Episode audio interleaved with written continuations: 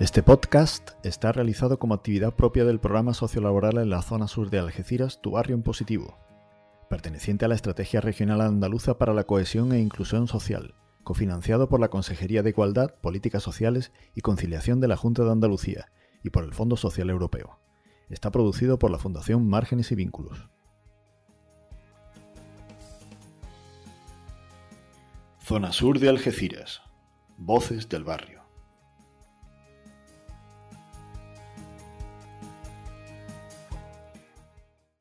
Bueno, pues bienvenida Tatiana. Muchas gracias.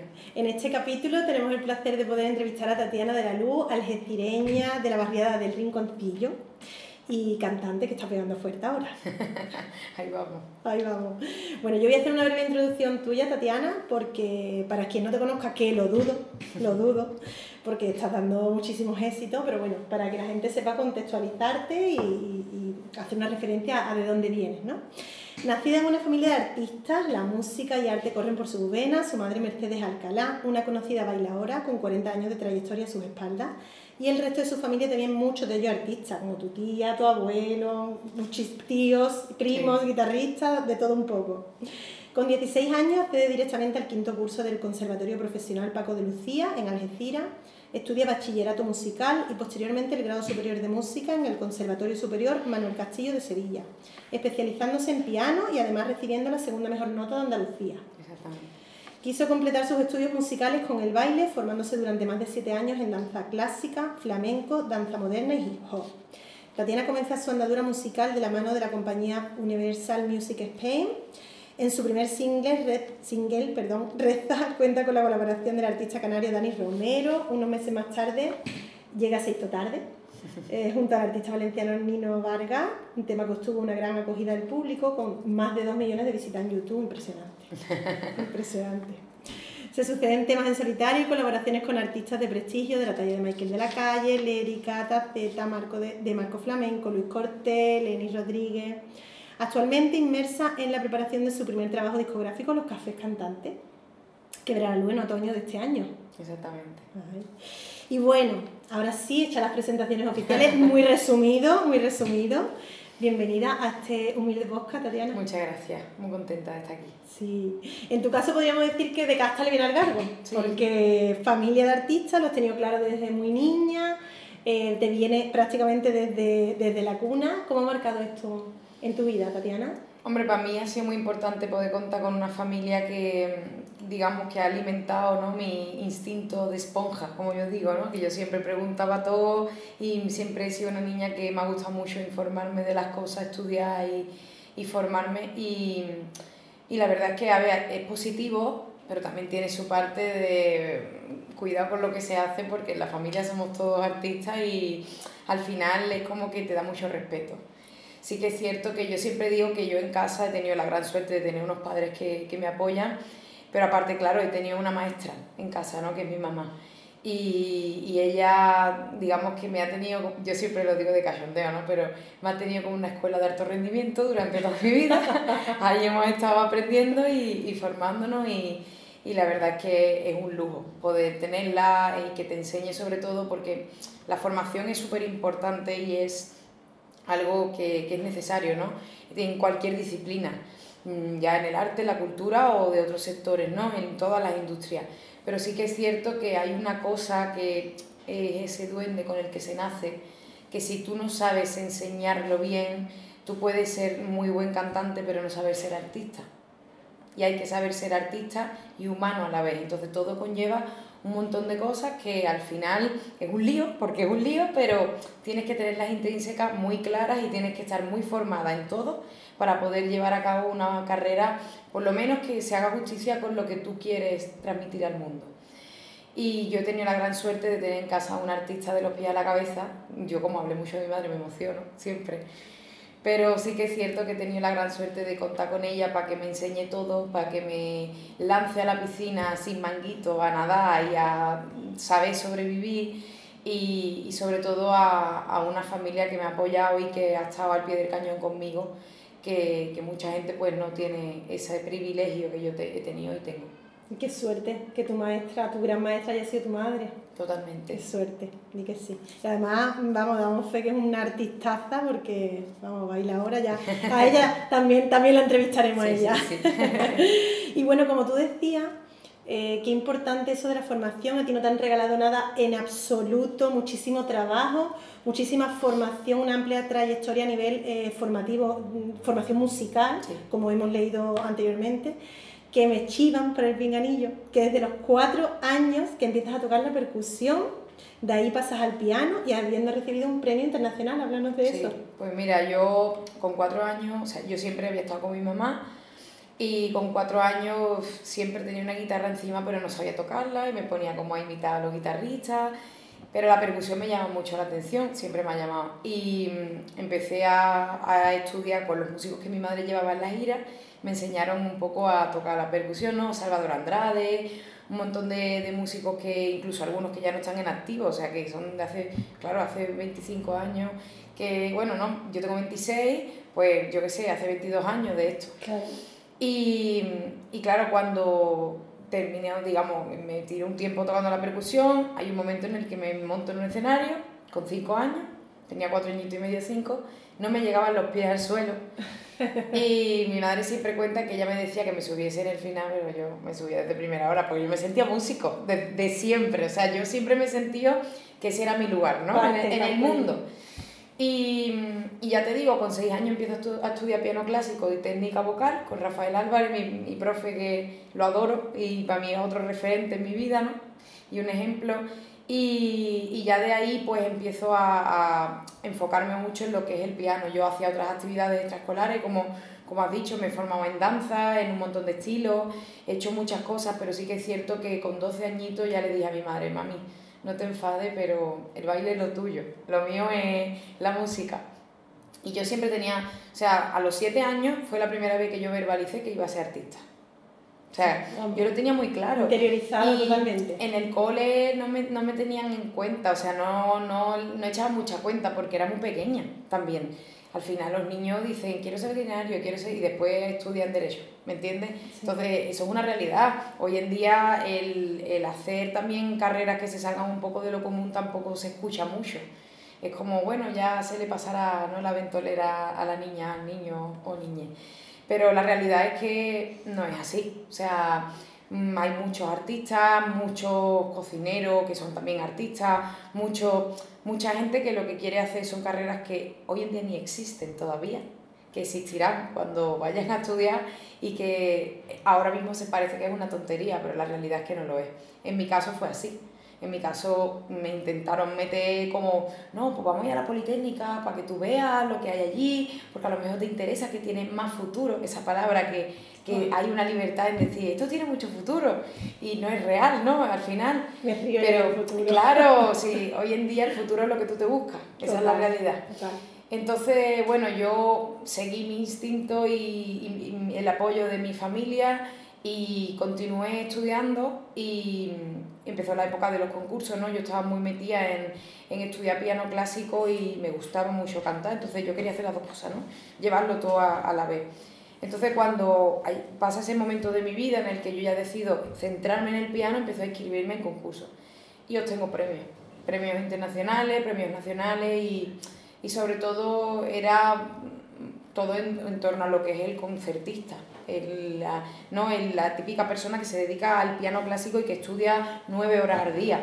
Entonces yo tenía muy poquita edad y ya estaba estudiando muchas horas sola al día, aparte de lo que estudiaba de mi cole, como todos los niños. Entonces eso te hace que tu mente vaya muy rápido y que tu mente madure antes de la cuenta, porque al final estás, estás decidiendo hacer una cosa solita con durante muchas horas, con siete años, o con, en este caso yo tendría a lo mejor 11, Diez. 12, 10 años, exactamente. Entonces, es verdad que eso a mí me ayudó mucho y a día de hoy yo siempre digo es que yo soy pianista. O sea, la gente normalmente cuando escucha a un cantante, ah, yo soy músico, lo típico es to toca un poquito la guitarra, que todo eso tiene un meritazo increíble, ¿no? Pero yo siempre digo, es que al ser pianista la perfección y la búsqueda de ese perfeccionismo que nunca existe, porque la realidad es que eso no existe, eh, al final eh, es un poco lo que me mueve y lo que hace que día a día trabaje tantísimo por, conseguir lo que yo quiera, ¿no? Por conseguir el futuro que yo espero obtener. Exactamente. Bueno, tu propósito de vida, tu propósito de vida. Me, me gusta que hayas comentado esto porque nuestro proyecto, Tatiana, es, de, es un programa de orientación sociolaboral. En la zona sur de Algeciras está centrado, que es una zona de, eh, bueno, con necesidades especiales o denominada de transformación social. Y mucha gente considera que, hay, que tiene sueños que no van a ser posibles de alcanzar, porque eso no lo hace una persona de eh, una clase social determinada, o que viene de un barrio determinado, o con menos oportunidades que otras personas. Y me gusta que digas esto, eh, independientemente de las oportunidades que hayas tenido, sino porque realmente uno se labra su futuro. Por supuesto. Y si tú, quieres tú tienes un sueño y realmente crees en ese sueño, eh, con acción yo pienso que, que, se consigue. Por supuesto, mira, yo siempre digo, porque a mi padre mucha gente le ha preguntado, que son preguntas que son normales, ¿no? Porque claro, hay gente que desconoce la industria y sobre todo la industria discográfica. A mi padre le han preguntado mucho, ¿y Tatiana cómo ha llegado a, a firma por Universal? ¡Qué suerte! Y mi padre ha dicho, pues Tatiana lleva estudiando desde los seis años sin parar. Y Tatiana lleva escuchando toda su vida que no va a conseguir lo que está consiguiendo entonces, eh, la fuerza que uno desarrolla cuando te dicen que no y tú sabes que va a ser que sí, eso no se sabe de dónde sale, pero la sacas y la desarrollas. Y hay momentos de bajón y mi psicóloga está harta de escucharme todos los momentos que he tenido en mi vida y todos los momentos que tengo que, oye, para quien no lo tenga en cuenta, el psicólogo es súper sano y necesario a todo el mundo. Lo normalizamos desde aquí. Por supuesto que sí, hay que ir y es algo que hay que hacer en la vida, pero independientemente de eso, es algo, es un mensaje que yo, yo me acuerdo que hace cuatro, no, menos dos o tres años, me llamaron de Salesianos, que es mi cole, porque en Salesiano a mí me apoyaron mucho y fue donde a mí me dejaron hacer bachillerato musical para conseguir lo que yo quería. Y me llamaron para dar una charla para 4.000 niños. Y claro, yo estaba yo y había como cinco catedráticos. y yo decía, Dios mío, aquí hay personas que tienen un montón de experiencia y estoy yo aquí con 24 años y tú dices, bueno, y claro, yo dije todo lo contrario de lo que se esperaban escuchar, porque al final cuando tú haces jornadas de ese tipo, jornadas en las que se hablan de los sueños, ¿no? Mucha gente tiene sueños que yo tengo, además yo tengo de cerquita a personas que son familia para mí, que a lo mejor su sueño ha sido trabajar en la industria del arte y no han estudiado eso. Para mí eso es, eh, a mí me da mucha pena porque realmente son personas que son artistas y son personas creativas, son personas que forman parte de, nuestro colectivo y forman parte de las ideas que uno desarrolla y en mi caso tengo a un gran amigo que forma parte de mi proyecto desde que yo empecé hace años, siempre ha estado conmigo. Y él no ha tenido la suerte de poder estudiar eso, pero ahora lo está haciendo. Eso es un orgullo y eso es buscarte el sueño y luchar por ello. Mira, cuando yo empecé a estudiar piano, yo tenía seis años, nadie me creía y nada más que confiaba en mí mi familia, mis amigos. Y llegó un momento de mi vida en el que llega una persona que es mi manager, que es Fran, que confía en mí y que, que ve que puedo llegar a hacer lo que tanto tiempo llevo deseando. Para yo llegar a ese punto, yo he tenido que cantar mucho en la calle para pagarme mi piso en Sevilla he tenido que cantar muchos bares. Yo siempre cuento que hace poquito estábamos hablando y me dice, Fran, ¿cuál es el sitio donde menos gente ha ido a verte? y yo siempre cuento que cuando yo hacía mis bolitos, y sigo haciéndolos, ¿no? Pero los bolos antes de la industria, eh, para pagarme mi piso y mis cosas, que mi madre estaba harta de dar zapatazos y, y a la vez yo de cantar en la calle, fui a un bar y coincidió con un partido de Real Madrid y no vino nadie a verme. Y yo canté encima de la pantalla del partido con los dueños del bar mirándome fijamente, pero estaban viendo el partido, no me estaban viendo a mí. Entonces yo siempre cuento eso y, y claro, y la sensación de ahora es como, vale, ¿y ahora tú qué sientes delante de tanta gente? ¿no? Porque eso está ahí, ¿eh? O sea, es, eso siempre está. Y todas las experiencias que yo he ido viviendo son experiencias que siempre están presentes. Y siempre que yo me subo a un escenario, recuerdo todo. O sea, como cuando dicen en las pelis, está a punto de morirme y he visto toda mi vida pasar. Pues eso me pasa a mí cada vez que veo un videoclip mío salir. Entonces, yo creo que otra cosa no, yo a lo mejor de muchas cosas pues no puedo ser ejemplo, ¿no? Porque todos cometemos fallos y somos humanos, ¿no? Pero en ese aspecto sí pienso que puedo ser un ejemplo para esas personas que, que a lo mejor consideran que las personas que llegamos a, cumplir nuestros sueños hemos tenido muchas facilidades y realmente no es así. Realmente hay una lucha detrás. En mis canciones yo siempre me acuerdo de una canción que va a salir en septiembre que digo, una lucha que llevo presente, eso es real. O sea, es una, un proceso en el que tú estás trabajando durante muchos años de tu vida, en el que nunca ves el momento de que llegue y nunca, y como que esa ansiedad se empieza a desarrollar porque no sabes cómo, cómo va a evolucionar todo. Mi manager cuando yo firmé con él, yo me acuerdo que me decía, Tatiana, tú tranquila que lo vamos a conseguir. No te preocupes, de verdad, sigue trabajando. y a mí, a día de hoy, sigue diciéndome lo mismo. ¿Por qué? Porque aunque se hayan conseguido muchas cosas, hay mucho por conseguir. Pero para conseguir todas estas cosas hemos trabajado ¿Te has dejado la piel? Yo me he dejado mi vida en, eh, y, me voy, y me dejo mi vida cada vez que canto en cualquier sitio y cada vez que hago una canción, sea para mí o sea para otra persona. Porque al final la pasión es tan grande que los recursos en el momento no son tan, tan, tan importantes. Lo importante es que, o sea, claro que es importante eso, el golpe de suerte, que eso también se, se comenta mucho. Pero lo que es importante de verdad es que tú nunca pierdas las ganas de, de, en mi caso, de cantar, de componer, de crear. Eso es algo que, que, es lo que me mueve, a mí me mueve diariamente, yo me levanto y me levanto con ideas en la cabeza. Y eso es lo que hace que yo día a día no me canse. Por supuesto que tengo mis malos momentos y son necesarios. Porque después... De cada crisis... Exactamente, se valora todo. Resurge con fuerza. Exactamente, es como... Yo, a mí me encanta Harry Potter me encantan los animales fantásticos y esas cosas. ah, pues y, ya somos dos. Hombre, me encanta. Y yo siempre hablo de los aves fénix. El ave fénix Total. es súper importante tenerlo presente y, y, tener esa mentalidad de resurgir siempre de, de, todos los problemas que vengan, porque al final la vida es un poco eso. O sea, yo soy muy jovencita y parece que tengo, yo qué sé, el doble de edad hablando, pero sí que es cierto que gracias a estar en una familia de artistas siempre he estado trabajando. O sea, yo con 7 o 8 años ya era técnico de luces y de sonido. Que es que mi madre me ha metido en la escuela de alto rendimiento, no me ha sacado. Ahí te ha dado, vamos, te ha dado el pelo. Y la pobre mía, es verdad que, que ha habido muchos momentos duros, pero yo a día de hoy soy lo que soy gracias a eso. Hombre, claro que sí. Y entonces yo, mm, como quien dice, mi sueño ya, ya lo estoy cumpliendo, porque yo ya a día de hoy yo voy a ver mi disco, voy a ver mi, que eso para mí era un sueño y yo... Eso, mira, esa pregunta la tenía aquí porque cuando has dicho que había firmado por, por Universo, digo, eso es cumplir un sueño, Tatiana. Cuando, cómo llega ese momento, tú dices, bueno, mm, firmamos con una discográfica tan importante y cumplir un sueño total.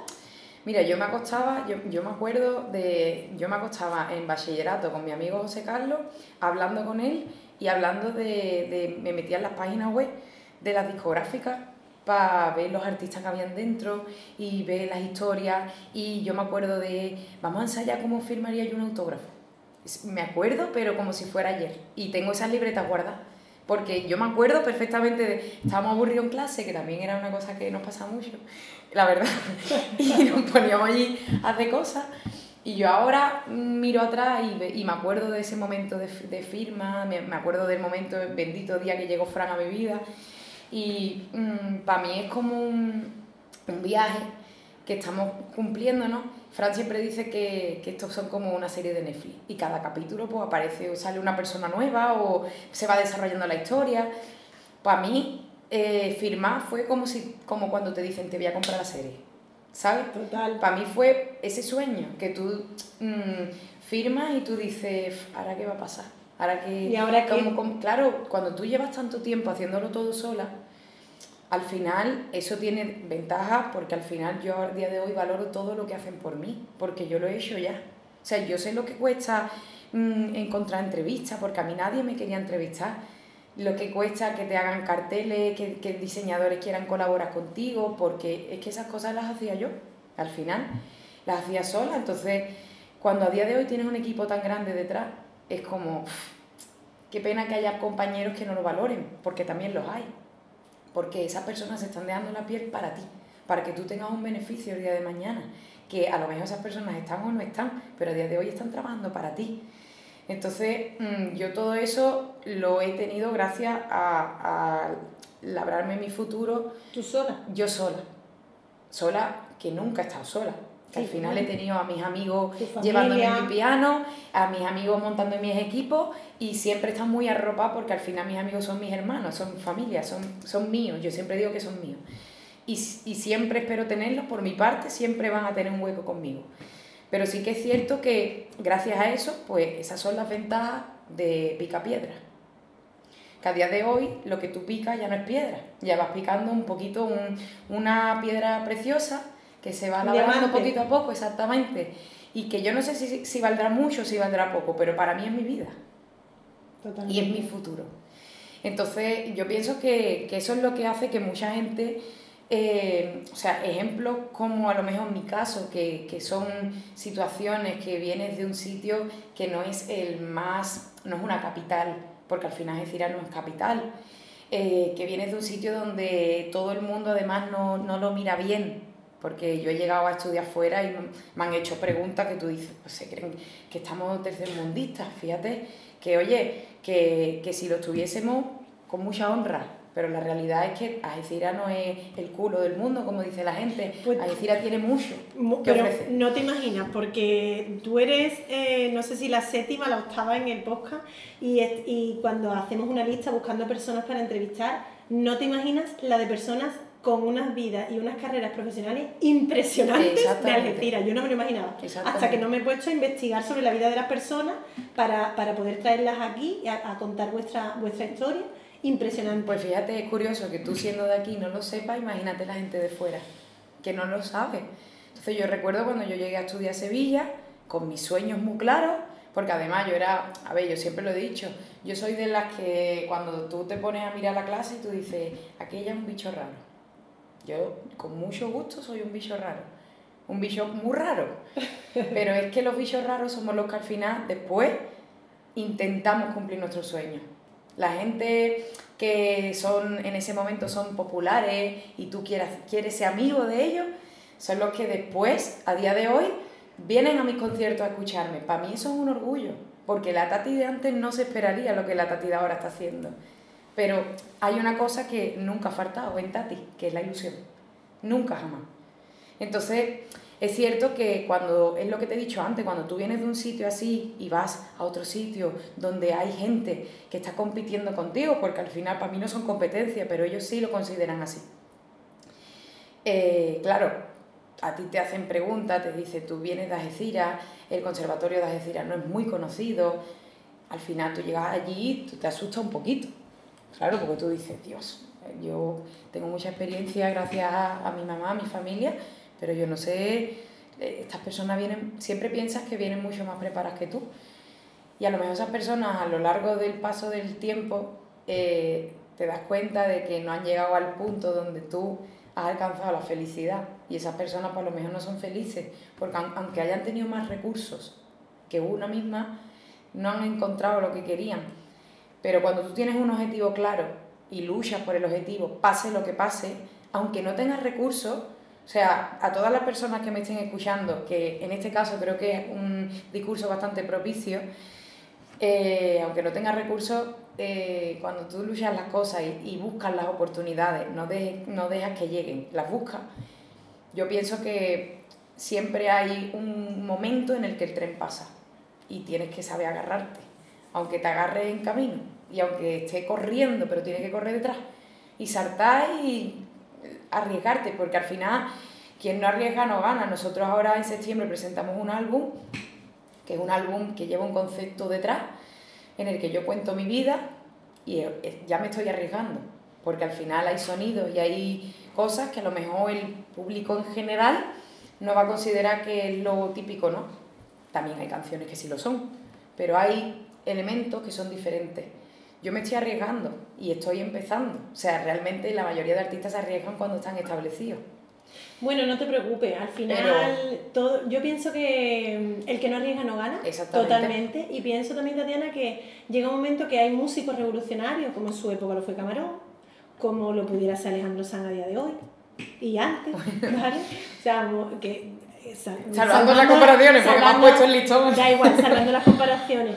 Eh, pero hay, hay músicos que son revolucionarios y se necesitan esos músicos revolucionarios se necesitan personas que innoven, se necesitan personas que se salgan del carril. Esas ovejas negras se necesitan. esos bichitos raros. Eso se necesita, se necesitan personas que vayan por otro camino y que vayan descubriendo nuevos mundos. Porque si todo el mundo seguimos el rebaño, eh, al mismo rebaño, llega un momento que ya estamos cansados de la misma película.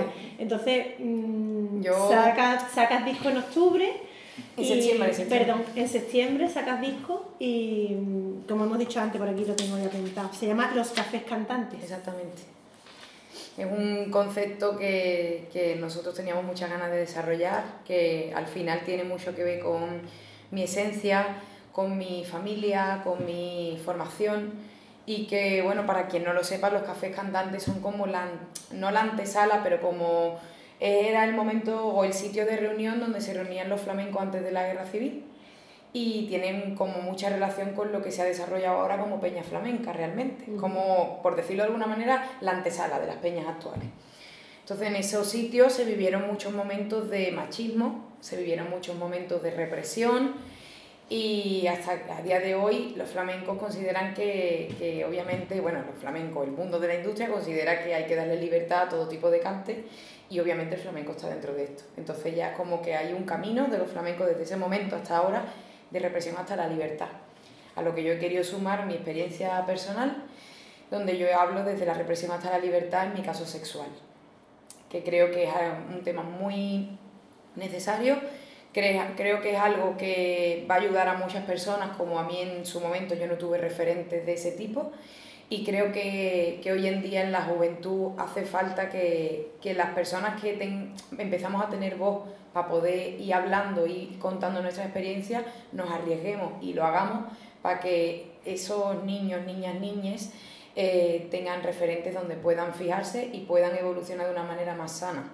Porque al final nosotros siempre hablamos en el colectivo que hay una cosa que en su momento, por culpa de, de, los conceptos preestablecidos por la sociedad, no vamos a poder recuperar, que es nuestro primer amor, nuestro primer beso y nuestras primeras experiencias.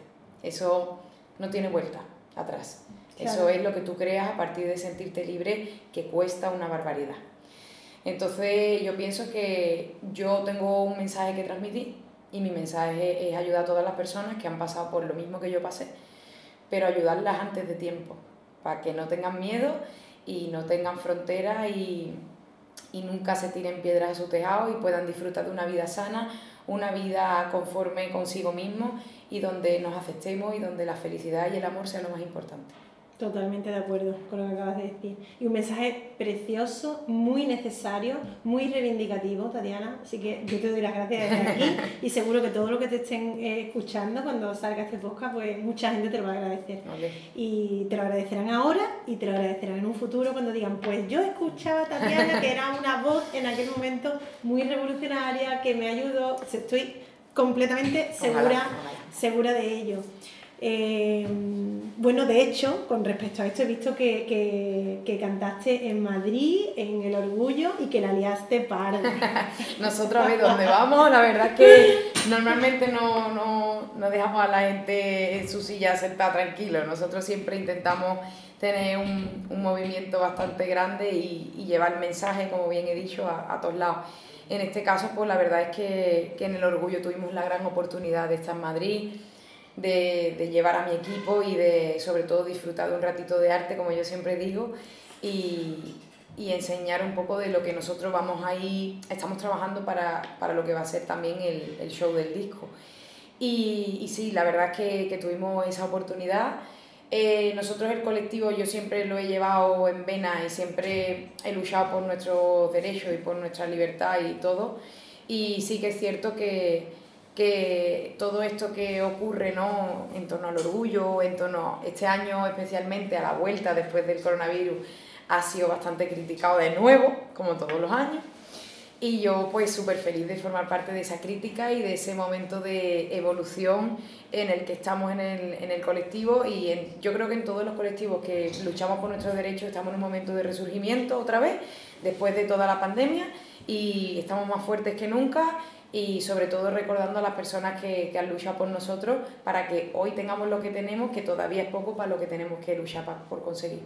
Entonces, pues ya ves, para mí no solamente fue un evento de tú decir, wow, qué guay, estoy cantando en el orgullo, porque esto mueve a mucha gente y porque al final es un festival también, en cierto modo, sino porque el orgullo, o sea, se ha hecho como una manifestación realmente. Yo me fui allí a manifestarme, a cantar por mis derechos y por los derechos de todas las personas que estaban allí y por el futuro de las personas que, por ejemplo, en mi caso, yo quiero ser madre y yo quiero que mi, mi hijo, hija, hijes eh, tengan el futuro que quieran tener, la vida que quieran tener y la libertad que quieran tener. En este caso, mi pareja y yo queremos ser madres y queremos que, que todo esto eh, sea una lucha que nosotros trabajemos a día de hoy para que en el futuro todos la tengan. Es cierto que todavía hay gente que no lo comparte y que todavía hay gente que no nos quiere frenar un poco, no solo a nosotros, vuestros proyectos también igualmente, todo lo que son luchas, hay gente que todavía las quiere frenar. Pero al final, el cantar allí tenía tanta gente saltando por canciones que cuentan mi realidad y mi verdad, que no es otra que el amor libre. Y y tener a la gente entregada, a mí lo que me da a entender es como que no es, no es un evento totalmente cultural a nivel música, es un evento político también, en cierto modo. Y es un evento en el que, aunque los artistas no nos mencionamos de ninguna parte de la política, sí que es cierto que, que al final lo que sí que mencionamos es la lucha. Y la lucha nunca se debe de frenar porque es necesaria a día de hoy y en el futuro y en el pasado porque de hecho, a mí me hace mucha gracia, hace poco hubiese, o sea, hubieron elecciones y obviamente yo ejercí mi derecho al voto. Eso fue justo antes del orgullo. Cuando yo fui a las elecciones, yo me acuerdo que mi abuela, que tiene muy poca vergüenza, estuvimos allí hablando y, y, ella siempre todos los años va a votar, ¿no? Y siempre está hablando de la votación, porque a ella le encanta votar. Y la pobre mía tiene Alzheimer y, y no, ¿sabes? No se acuerda mucho de las cosas, ¿no? Y yo me acuerdo que cuando fuimos a votar, ella siempre suelta comentarios de, bueno, a ver si nos dejan la próxima vez, porque no sé qué, porque no sé cuánto. A mí me da mucha pena que nosotros haya gente a día de hoy, que hayan todavía mujeres que no vayan a votar, porque nosotros no teníamos voz y voto hace poquitos años, que no es... No hace tanto. Claro, no hace tanto. Y aún así, hay, hay todavía mujeres que no, no, van a votar, a lo mejor no porque no, no, caigan en eso, a lo mejor porque no les apetece, no les viene bien o cualquier cosa, que cada uno tiene sus justificaciones, ¿eh? que yo no critico eso ni mucho menos. Con esto que quiero decir, que igual que se luchó en su momento para que a día de hoy votemos, no se sabe lo que se va a tardar luchando para que tengamos nuestros derechos completamente todavía. Entonces, ¿eso qué quiere decir? Que el orgullo, quieran o no quieran, es una manifestación que tiene que estar presente durante todos los años, no solamente por turismo, sino porque al final es una manifestación. Y yo pienso que tanto yo como todos los artistas que estuvimos allí, sabíamos perfectamente a lo que íbamos y sabíamos que teníamos que luchar por nuestros derechos y por los derechos de todos. Reivindicar. efectivamente, la gente siempre critica, es que la carroza del orgullo, es que eso, eso es un cachondeo, que es que no es un cachondeo, es depende de cómo tú te tomes la manifestación, es la realidad. O sea, si nosotros estamos en España, que es una tierra en la que la fiesta va por, por venas, pues lógicamente una manifestación va a ser una fiesta, pero que es más bonito vivirlo así que escuchar mm, a lo mejor un discurso durante mm, ocho horas de manifestación y que la gente ni preste atención, porque la realidad es que el orgullo al final se ha convertido en un evento multitudinario. Totalmente. O sea, eso lo ha conseguido el colectivo LGTBI, mediante lucha, mediante muertes, mediante suicidio, que es necesario hablarlo también, y mediante muchos conceptos que han transcurrido a lo largo de la historia para que a día de hoy sigamos pudiendo manifestarnos. Entonces, yo pienso que al final, para mucha gente, el orgullo es un sueño, igual que el mío es la música. Entonces, hay que seguir luchando por todos nuestros sueños, por todos nuestros pensamientos y, y, por todas nuestras emociones y todo lo que nos haga ser libres. A mí la música me hace ser libre. Pues yo invito que a todo el mundo que el orgullo, la música, la cultura, eh, estar en un despacho, conseguir una casa, tener una familia, todo eso son sueños que luchando día a día y que trabajando y exactamente se, pueden conseguir.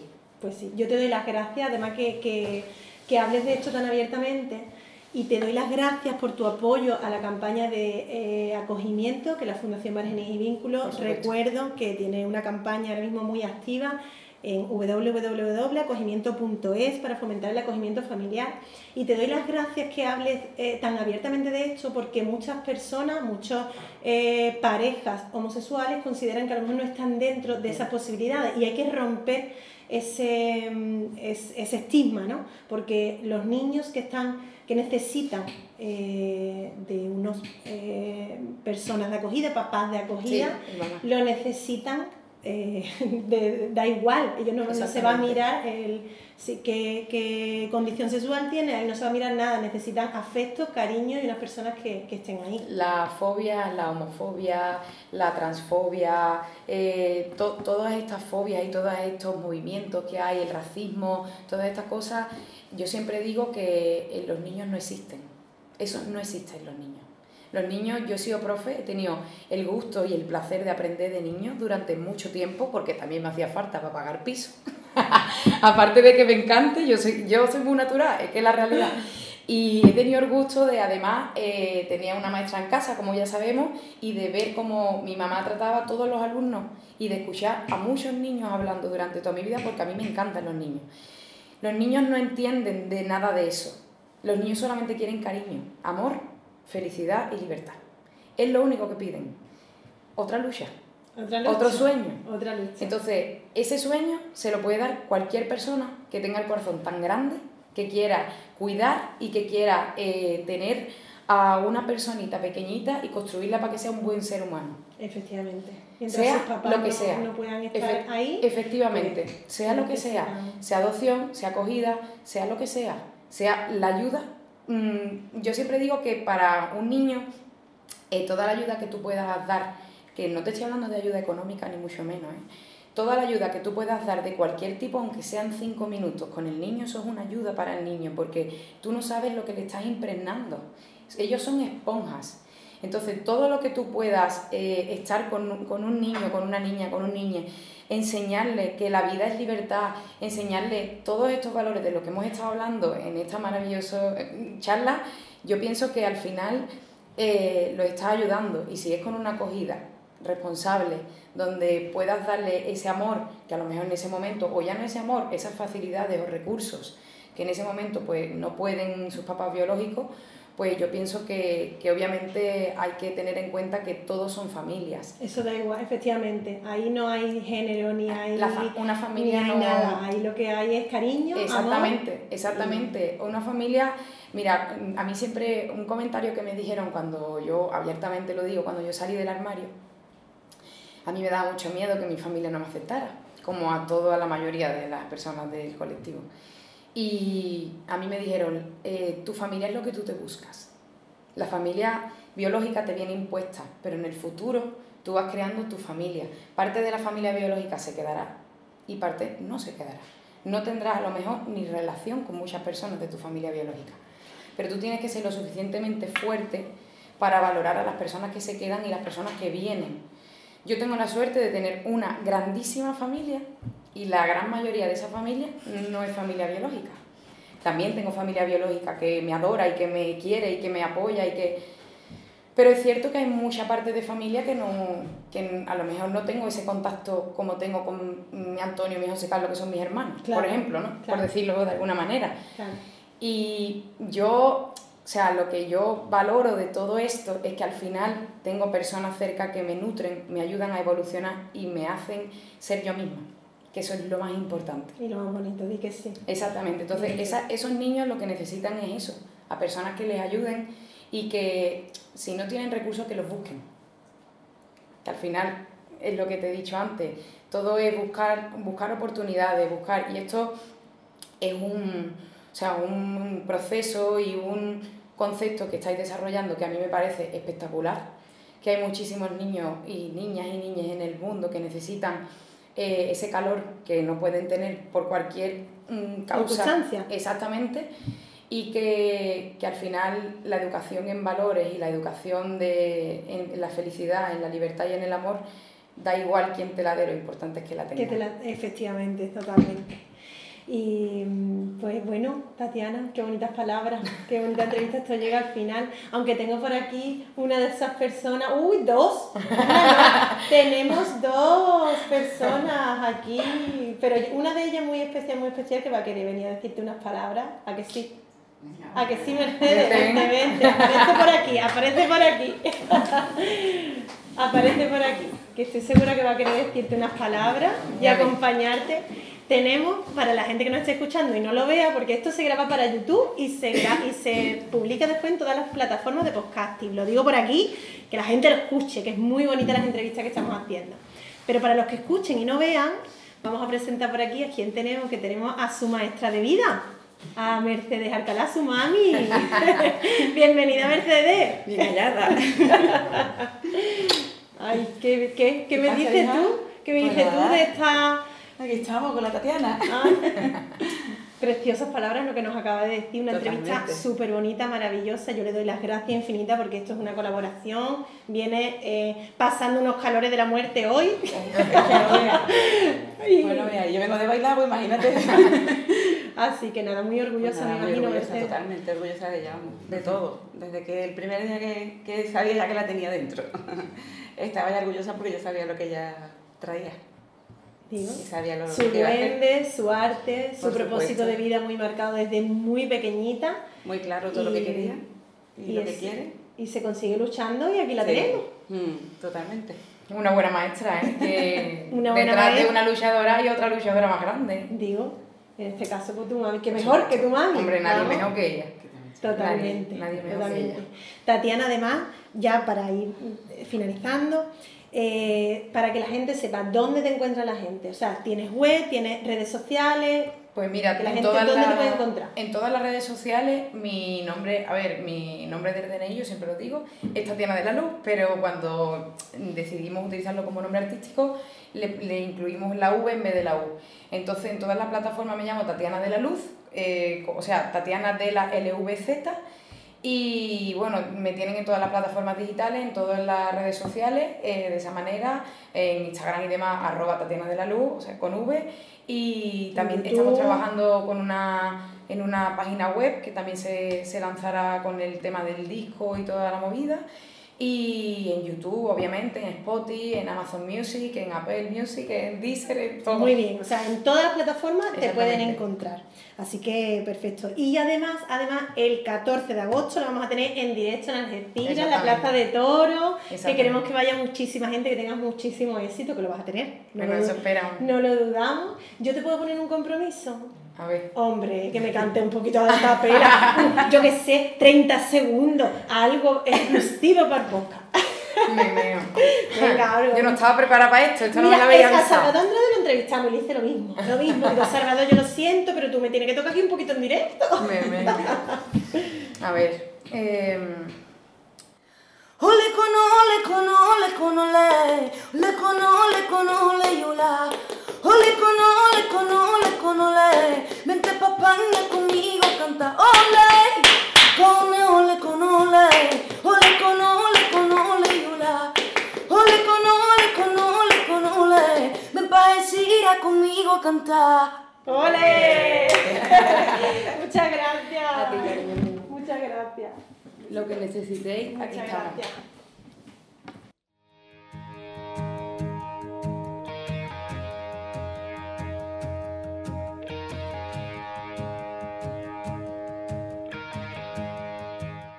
Zona Sur de Algeciras. Voces del barrio.